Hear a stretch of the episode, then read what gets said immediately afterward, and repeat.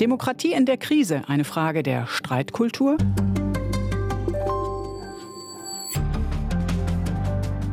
Politologen, Politiker, Staatsrechtler, Journalisten bescheinigen der Demokratie seit Jahren, sie stecke in einer Krise. Mal sehen sie die Schwächen im Konstrukt, mal wohnt die Krise der Idee inne, dann wieder wird diese Entwicklung auf die Entfremdung eines wachsenden Teils der Bevölkerung von den Regierenden zurückgeführt. Die Rechtswissenschaftlerin Sophie Schönberger, Professorin an der Heinrich-Heine-Universität Düsseldorf, nimmt dagegen das kommunikative Miteinander in den Blick. In ihrem neuen Essay schreibt sie über die abnehmende Bereitschaft, einander auszuhalten. Guten Tag, Frau Professor Schönberger. Hallo, grüße Sie. Mattei fragt. Ein Podcast mit Sabina Mattei. Frau Schönberger, Ihren Essay haben Sie überschrieben Zumutung Demokratie. Worin liegt diese Zumutung?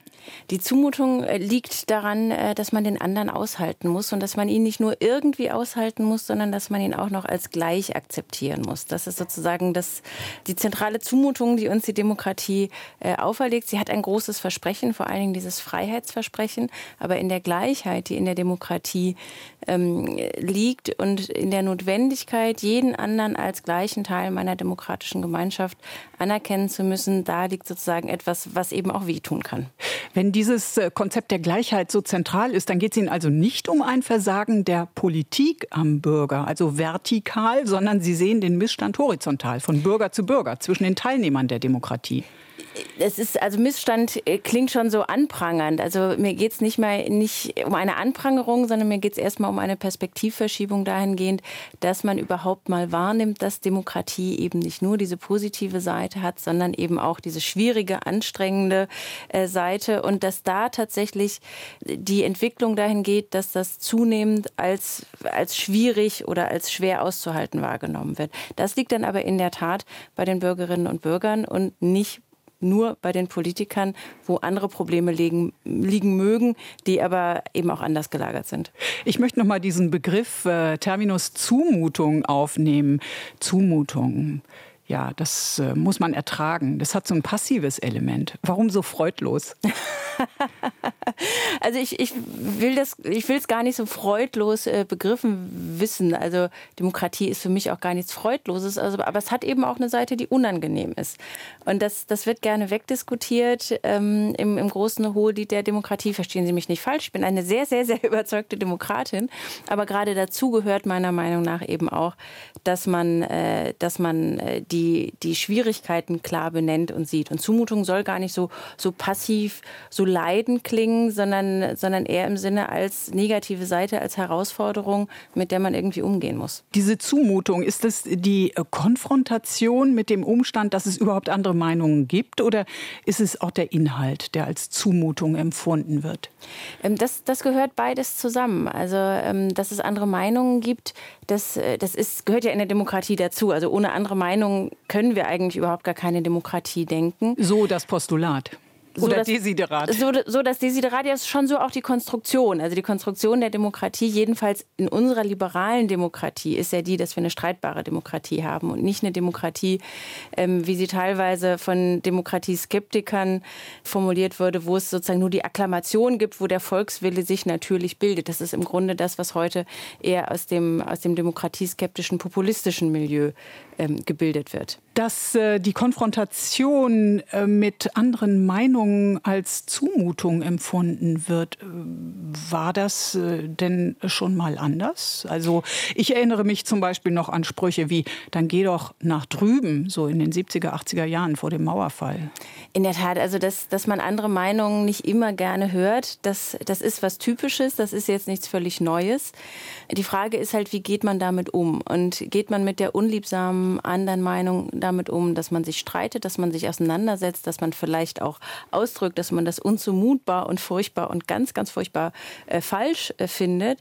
Oder ob man äh, es abwehrt und sagt, das will ich nicht hören, damit will ich mich nicht auseinandersetzen.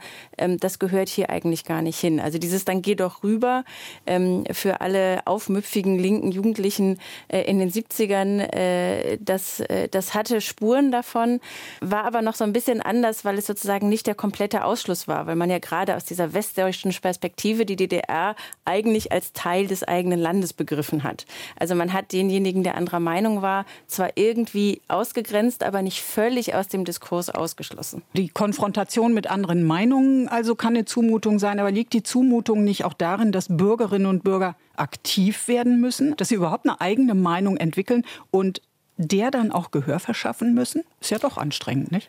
Das ist, das ist anstrengend und das ist sozusagen das, was obendrauf kommt. Also erstmal zu sagen, natürlich ist es eine, eine Anstrengung. Das würde ich gar nicht als Zumutung äh, begreifen, sondern das würde ich erstmal als Anstrengung bedeuten. Also Demokratie ist natürlich auch furchtbar anstrengend, wenn man sagt, ich muss irgendwie mich organisieren, um mir Gehör zu verschaffen. Ich muss, äh, ich muss meine Meinung äußern, ich muss laut werden, ich, äh, ich, ich muss mich engagieren.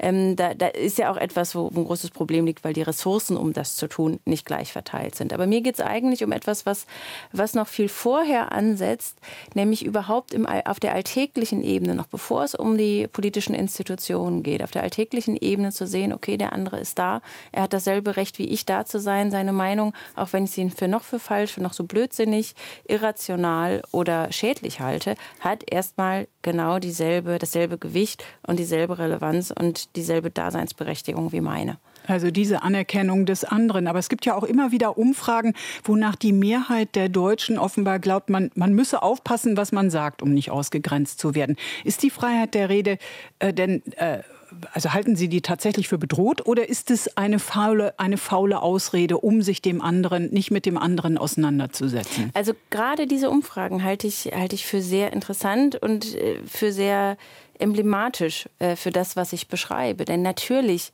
ähm, haben wir Meinungsfreiheit. Natürlich kann jeder sagen, äh, was er will, in äh, bis auf einen ganz, ganz kleinen Bereich, wo wir dann in, in der Volksverhetzung oder ähnlichen Bereichen sind, wo es tatsächlich strafrechtlich verboten sind. Ansonsten ist die Meinungsfreiheit in Deutschland sehr, sehr äh, stabil und sehr, sehr weitgehend.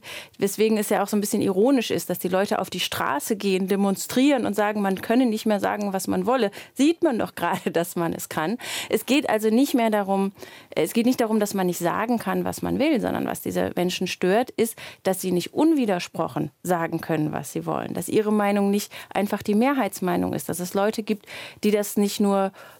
sachlich kritisieren, sondern vielleicht auch einfach polemisch kritisieren und sagen, nein, ich halte das für grundfalsch, ich halte das für schädlich, ähm, dass sie die Leute irgendwie als Antidemokraten, als Verschwörungsideologen, als was auch immer äh, titulieren. Das sind ja keine Eingriffe in die Meinungsfreiheit, wenn ich für meine Meinung eben auch einstehen muss und die Kritik dafür einstecken muss. Aber genau diese Bereitschaft, die sinkt.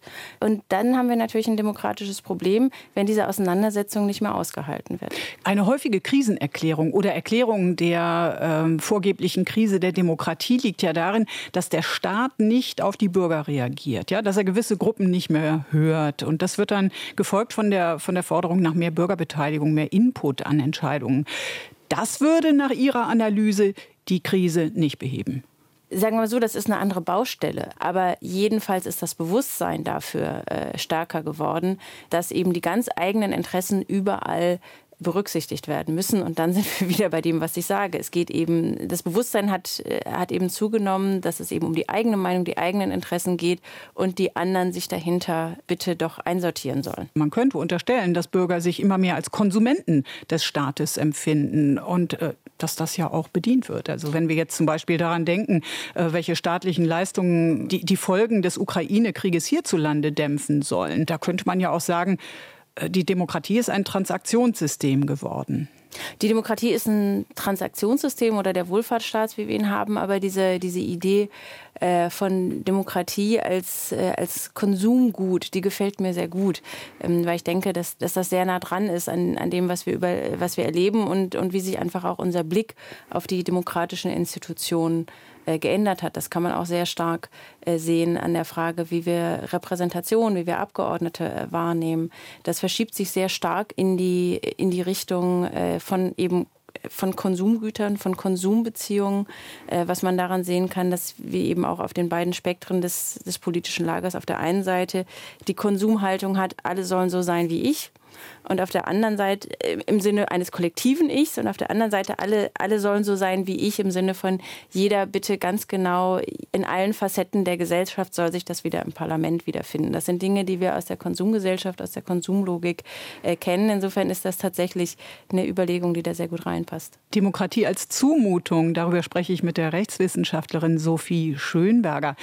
Frau Professor Schönberger, wann haben Sie denn einen politischen Streit zuletzt als Zumutung empfunden? Ach, das passiert regelmäßig. Wenn ich, also mein, mein, äh, mein, meine letzte persönliche Auseinandersetzung, die ist, ist glaube ich, so kleinteilig, dass sie den, den typischen Hörer, die typische Hörerin nicht interessiert, wenn ich jetzt sage, um Wahlrecht. Und da gab es irgendwie ganz furchtbare Dinge. Und, und auf der technischen Ebene hat das alles nicht gepasst. Das ist jetzt kein besonders anschauliches Beispiel, aber ich würde sagen, es ist halt, es ist ein alltägliches Erlebnis. Und auch ich lese natürlich die Zeitung und denke, ach, ist das undifferenziert? Und es wird wieder das nicht beachtet und wieder hier Klientelpolitik. Also das hat ja jeder, jeder Zeitungsleser, jede Zeitungsleserin ähm, hat das ja, das ist ein ganz alltägliches Gefühl und das, was man halt lernen muss und was schwierig ist und was frustrierend ist, ist zu sagen, ja, es gefällt mir nicht alles und es ist, andere Meinungen sind blöd, undifferenziert und irgendwie uninformiert oder sonst irgendwie moralisch schlecht, wie auch immer man das, äh, aus welchen Gründen man das kritisieren mag. Und trotzdem ist es richtig, dass wir die Demokratie haben und trotzdem ist es gut, dass auch Menschen, deren Meinung ich nicht teile oder deren Form der Auseinandersetzung ich nicht gut finde, äh, demokratische Ämter übernehmen und, äh, und demokratisch regieren. Eine Fürsprecherin der Demokratie, ganz klar sind Sie. Zentral für Demokratie ist auch die Freiheit des Einzelnen. Aber es besteht schon durchaus eine Spannung zwischen diesen beiden Konzepten. Liegt das Problem im falschen Verständnis der Konzepte Demokratie und Liberalismus? Also steht die liberale Gesellschaft im Konflikt mit der Demokratie, die diese Freiheit ermöglicht? Demokratie ist eben ein sehr komplexes äh, Konstrukt. Und wenn wir jetzt über Demokratie sprechen, dann sprechen wir ja vor allen Dingen über eine liberale Demokratie. Das heißt eine Demokratie, in der nicht nur irgendwie die Mehrheit entscheidet, sondern eine Demokratie, in der wir Minderheitenschutz haben, in der wir Grundrechte, insbesondere Meinungsfreiheit haben, etc. etc.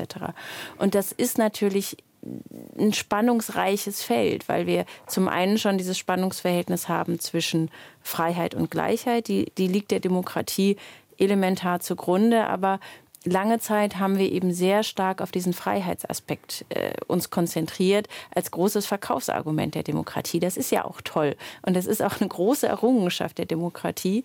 Aber es ist eben nicht um den Preis zu haben, dass man mit der Gleichheit auch natürlich eine große demokratische Errungenschaft hat, aber eben auch diese Schwierigkeit, sich der Gleichheit auch auszusetzen zu müssen, sich als gleich mit den anderen setzen zu lassen, obwohl man doch selber so großartig, so individuell, so einzigartig und fantastisch ist. Und das ist tatsächlich was, ähm, was wir natürlich vielleicht jetzt stärker problematisch erleben als noch vor einigen Jahren, weil wir in der Gesellschaft ja insgesamt einen Topos haben, der sehr stark auf Individualisierung, auf Einzigartigkeit, auf Hervorhebung, auf Selbstoptimierung Ernährung äh, ausgelegt ist, stärker als das in den letzten Jahrzehnten der Fall ist. Und das macht vielleicht diese, diese Gleichheit, dieses Ich ordne mich ein und ich bin im demokratischen Sinne nicht mehr wert als jeder andere, ähm, macht es vielleicht schwieriger auszuhalten. Demokratie ist eine Gesellschaft der Gleichberechtigten, der Gleichen, haben Sie gesagt. Das schließt alle ein. Aber ja nicht bei autoritären Populisten. Da werden gewisse Gruppen aussortiert. Warum hat diese Haltung so sehr Zulauf? Liegt es allein an dieser Individualisierung, die Sie ausgemacht haben? Also ich denke, dass das jedenfalls ein großes Erklärungsmodell ist. Und das ist natürlich gegen den Strich gebürstet, weil, weil die Populisten in letzter Zeit ja sehr stark eher als ähm, Gemeinschaftsprojekt begriffen werden. Teilweise mit völkischem Gedankengut. Man konstruiert seine Gemeinschaft. Man will zurück zu altem nationalen Glanz, äh, dem, dem Nationalstaat des 19. Jahrhunderts, der in, in, in den Rekonstruktionen jetzt so großartig und wunderschön ist, wie er in der Tatsache nie war. Und da, da steht sozusagen auf der Oberfläche immer, ähm, immer diese, ähm, diese Gruppen, dieser Gruppenbezug im Raum, was ja auch sehr stark mit diesen Abgrenzungsreflexen gegenüber Minderheiten, vor allen Dingen aber auch Ausländern.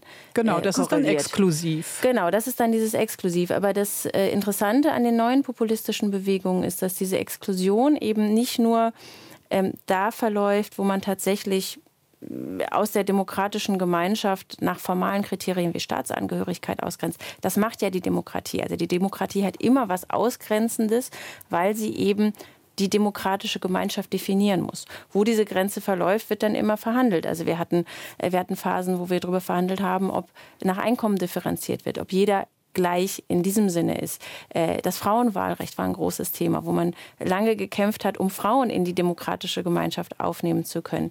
Die Frage nach äh, Ausländerwahlrecht oder auch in den USA nach dem Wahlrecht für, für die schwarze Bevölkerung. Also Sie sehen, da sind überall in der Demokratie Kämpfe um Ausgrenzung und Einschluss, die aber traditionell nach formalen ähm, äh, nach formalen Maßstäben, also Staatsangehörigkeit, Geschlecht, ähnliche Dinge äh, geführt wurden.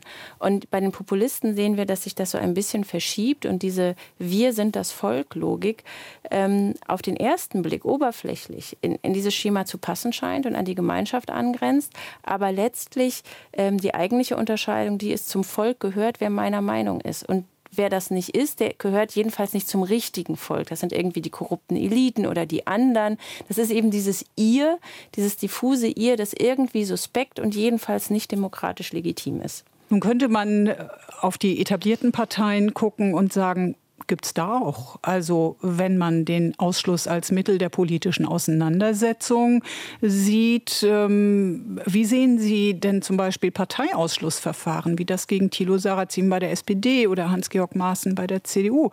Ist das dann demokratisch? Das ist tatsächlich äh, ein interessantes Instrument, weil es genauso auf der Kippe ist. Tatsächlich ist das in Deutschland auch ja sehr stark reglementiert. Sie können einfach nicht jemanden, der Ihnen nicht passt, aus der Partei rausschmeißen, gerade weil es gegen demokratische Grundsätze verstoßen würde. Die Parteien müssen bei uns äh, verfassungsrechtlich in ihrer internen Organisation demokratischen Grundsätzen entsprechen. Und das bedeutet gerade, dass sie nicht einfach jemanden, der ihnen nicht passt, rausschmeißen können. Das macht es so schwierig. Bei den Parteien gilt nicht dasselbe wie beim Staat. Beim Staat können sie jemanden nicht ohnehin nur unter extrem engen Voraussetzungen ausbürgern. Normalerweise geht das nicht, aus guten Gründen. Bei den Parteien, weil sie eben nicht der Staat sind, sondern irgendwas dazwischen, können sie äh, Parteimitglieder ausschließen, aber nur unter sehr, sehr, sehr engen Voraussetzungen, wenn jemand schwerwiegend gegen die Grundsätze oder die Ordnung der Partei verstoßen hat und ihr schweren Schaden zugefügt hat. Da gibt es also Grenzen. Also wenn wir über Thilo Sarrazin und Hans-Georg Maaßen reden, dann sind das Fälle, wo ich denke, da haben sich Menschen so sehr auch öffentlich von den Basiswerten ihrer Partei entfernt, dass es da gerechtfertigt sein kann, äh, sie auszuschließen, ohne dass, äh, dass dadurch ein grundlegender demokratischer Schaden entsteht. Aber ein anderes Beispiel ist, zum Beispiel Sebastian Edati, schon wieder fast ein bisschen vergessen, ähm, der, äh, der von der SPD am Ende nicht ausgeschlossen wurde, aber eine Vorstufe davon, äh, weil er diese sehr, sehr unschöne ähm, Verwicklung in, äh, in den Besitz kinderpornografischer Schriften hatte, wo man sagt, das hat mit, seinem, mit seiner Parteimitgliedschaft, mit seinem Parteiamt eigentlich überhaupt nichts zu tun, sondern das war einfach, äh, das war einfach eklig, das war, äh, das war in seinem Privatleben äh, moralisch äh, verwerflich, hatte aber mit seiner Parteimitgliedschaft nichts zu tun. Die SPD wollte ihn loswerden, um sozusagen diesen öffentlichen Makel äh, des sehr unappetitlichen Parteimitglieds äh, loszuwerden. Und das ist dann demokratisch tatsächlich problematisch. Weiten wir mal ein bisschen den Blick. Äh, Ihnen geht es ja auch um diese ja, horizontale Ebene Bürgerin zu Bürger.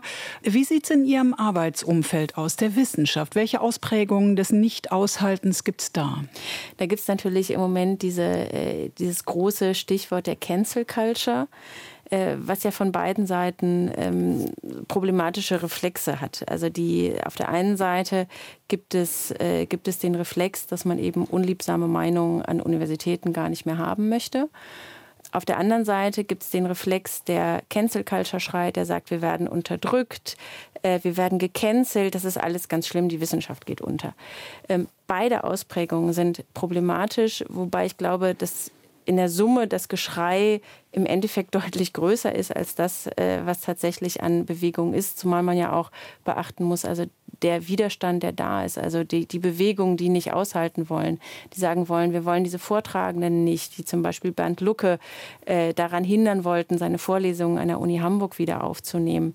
Ähm, das sind ja äh, Bewegungen, die nicht innerhalb von Machtverhältnissen in aller Regel passieren, sondern das sind häufig studentische Initiativen, die sozusagen nach oben rebellieren.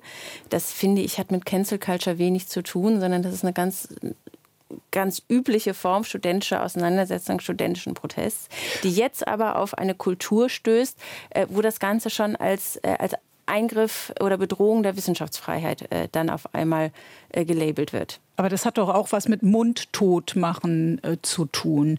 Ähm, ich erinnere zum Beispiel an eine Auseinandersetzung im vergangenen Jahr hier in Berlin an der Humboldt-Universität, wo einer Biologin zur Last gelegt wurde, äh, dass sie auf, den Biologe, auf die biologische Tatsache von zwei Geschlechtern hinwies. Also eine ganz grundlegende Angelegenheit und das dient als Grundlage, um diese Wissenschaftlerin zu verunmöglichen. Das ist doch äh, durchaus eine Macht, die da ausgeübt wird. Ja, man muss immer gucken. Also dieser Fall, dieser Fall in Berlin war tatsächlich äh, so massiv, dass es ja tatsächlich äh, aus, sozusagen aus der eigentlich nicht so machtvollen Position heraus extreme Auswirkungen hatte. Die Humboldt-Universität hat den Vortrag oder die Diskussion mit ihr abgesagt. Äh, das sind natürlich tatsächlich für die Meinungs- und für die Wissenschaftsfreiheit problematische Konsequenzen. Ähm, da gibt es tatsächlich Anhaltspunkte. Das sind allerdings eher seltene Fälle. Und das sind Fälle, wo aber auch in aller Regel die Hochschulleitungen ähm, hinter den äh, Wissenschaftlerinnen und Wissenschaftlern stehen. Das sollte man eben auch nicht äh, verhehlen. An der Humboldt-Universität war die Absage dann ja am Ende auch aus, äh, aus Gründen äh, der, der persönlichen Sicherheit. Wenn es so weit kommt, ist das hochproblematisch. Das ist völlig klar. Aber äh, aus solchen Einzelfällen jetzt ein allgemeines Problem der Cancel Culture, man dürfe nicht mehr sagen, was man wolle, ähm, herzuleiten, äh, das äh, hält der Realität doch dann an den meisten Punkten nicht ganz stand. Demokratie als Zumutung, darüber spreche ich mit der Rechtswissenschaftlerin Sophie Schönberger. Es gibt ja nun Studien, die belegen, dass der Mensch nicht gern anderer Meinung ist. Er lebt gern in der Gruppe und passt sich der Gruppe an und der vorherrschenden Meinung dort auch. Das beobachtet man täglich im öffentlichen Nahverkehr, auf dem Amt, am Arbeitsplatz, in der Redaktion. Ist Demokratie überhaupt eine Sache des Verstandes? Nicht nur. Und eines, eines der Probleme ist, glaube ich, dass wir das sehr lange vor allen Dingen als rationales Modell äh, verkauft haben. Also die, die Demokratie in dem Idealbild, wo man sich rational miteinander auseinandersetzt und dann im, im Habermaschen Sinne der Zwangler so Zwang des besseren Arguments sich durchsetzt, in einem großen diskursiven Prozess wir dann zum besseren Ergebnis kommen. Das ist ein, ein völlig idealisierendes Modell und führt dann häufig zu Enttäuschungen, zu Verwerfungen, weil es natürlich in der Realität nicht so funktioniert. Also zum einen ist Politik äh, genauso oft irrational, wie jede und jeder von uns häufig irrational ist. Also wir sind eben nicht nur rationale Wesen, sondern wir sind auch irrationale Wesen und wir sind auch emotionale Wesen. Und äh, genau so ist es auch mit der Demokratie. Und das sollte man nicht verteufeln, äh, sondern das, das sollte, sollte die, sollten die demokratischen Institutionen und auch der, der Blick von außen, der wissenschaftliche Blick von außen auf die Demokratie mitverarbeiten und sagen, okay, wir sind eben nicht nur rational, was bedeutet das? Ja, was bedeutet das? Was braucht ein Diskurs, der auf Verständigung aus ist, der auch Dissens unter zivilisierten Umständen gewährt? Oh, der braucht eine ganze Menge. Also er braucht natürlich bestimmte Regeln, er braucht bestimmten Diskussionsraum, aber er braucht eben meiner Meinung nach vorher auch erstmal ähm, noch ein, ein, ein Schritt, der davor liegt. Weil bevor man miteinander reden kann und darauf aufbauend miteinander regieren kann, muss man erstmal irgendwie äh, sich einen Modus zurechtlegen, wie man miteinander leben kann, sich überhaupt als Gemeinschaft begreift. Dass man eben in dem, in dem Diskurs, in der, in der kommunikativen Auseinandersetzung miteinander sich nicht fremd gegenübersteht, sondern irgendwie doch noch davon ausgeht, dass man in einer Gemeinschaft verbunden ist, dass man den anderen sieht, dass man den anderen wahrnimmt, äh, in einer Art und Weise, dass man sagt, okay, am Ende müssen wir halt weiter zusammenleben und wollen das auch. Halten wir zum Schluss fest, Demokratie macht Mühe, sie ist eine Herausforderung. Sophie Schönberger, warum müssen wir einander aushalten, wenn die Demokratie keinen Schaden nehmen soll? weil wir kein besseres System haben. Wenn wir uns nicht aushalten, dann, dann kippt es halt ins, ins Autoritäre, ins Antidemokratische. Und das ist auf keinen Fall die bessere Lösung. Vielen Dank, Frau Professor Schönberger. Dankeschön. Demokratie als Zumutung. Darum ging es im Gespräch mit Sophie Schönberger, Professorin für öffentliches Recht an der Heinrich-Heine-Universität Düsseldorf. Und Zumutung Demokratie ist auch der Titel ihres neuen Essays. Am Mikrofon verabschiedet sich Sabina Mattei. Mattei fragt ist ein Podcast von RBB24. Alle Folgen gibt's in der ARD Audiothek und unter rbb24inforadio.de slash podcasts.